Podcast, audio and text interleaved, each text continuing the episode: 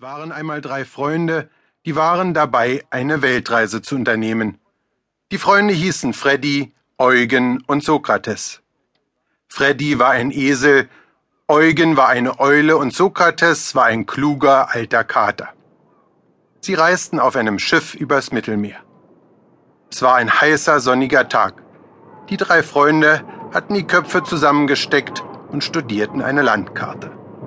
Was ist denn das da für ein Land? Das sieht ja aus wie ein Stiefel und ist ringsherum von Meer umgeben. Das, lieber Freddy, ist Italien. Italien. Miau.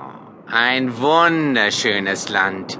Und dann wären wir endlich wieder in Europa. Stimmt, Sokrates. Und das wollten wir doch eigentlich, oder?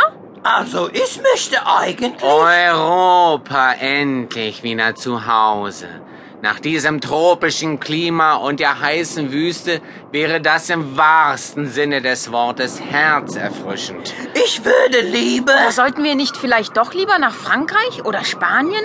Dann müssten wir weiter nach Westen. Was meinst du, Eugen? Ich versuche ja die ganze Zeit was zu sagen, aber auf mich hört ja keiner. Ich wollte nämlich sagen, Vergiss dass... mal deine Rede nicht, Eugen. Aber wo ist eigentlich das kleine Stinktier, das wir in Afrika kennengelernt haben? Ich glaube, es ist unten. Ihm ist schlecht.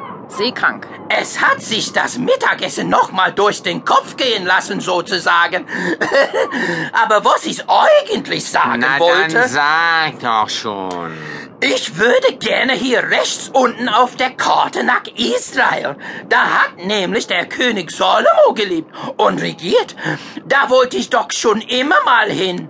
Fängst du schon wieder damit an, Eugen? Wir hatten doch abgemacht, dass wir nicht in Afrika bleiben und nicht nach Israel gehen. Wir haben gar nichts abgemacht. Ihr habt mich überstimmt. So sieht's aus. Jawohl, immer wollt ihr bestimmen. Aber Eugen, das stimmt doch gar nicht. Natürlich stimmt das. Sag mal, hast du vielleicht einen Sonnenstich?